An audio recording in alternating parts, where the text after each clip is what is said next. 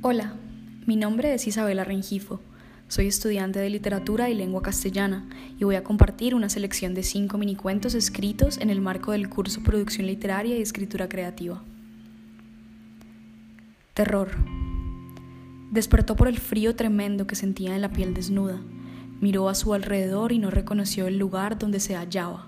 La luz era escasa y rojiza, divisó algunas sombras de muebles y un bulto deforme en una de las esquinas de la habitación. Intentó moverse, pero sus manos y pies estaban atados con oxidadas cadenas a la superficie de la cama donde yacía. Cada pierna se extendía hacia un costado opuesto bajo la tensión de las cadenas. Sí, su sexo estaba expuesto y vulnerable. Ya no sentía frío, sino un terror que le impedía gritar. Una pequeña luz iluminó la esquina, un hombre de baja estatura, con una boina que tapaba parte de la frente marcada con pequeñas y profundas cicatrices. La observaba inexpresivo mientras jugaba con un caucho que se estiraba entre sus dos manos, reflejando figuras abstractas en la pared.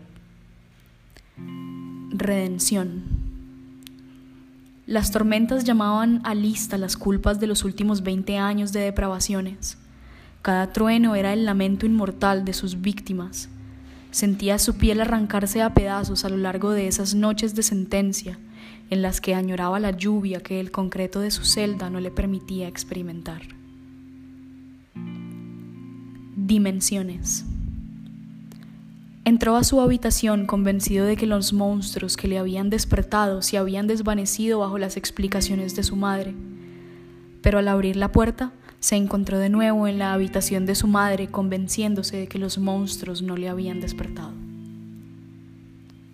Soledad. Mira desde lejos los tumultos de personas que se forman y se disuelven en la plaza. Se imagina la sensación cálida de los cuerpos vivos a su alrededor.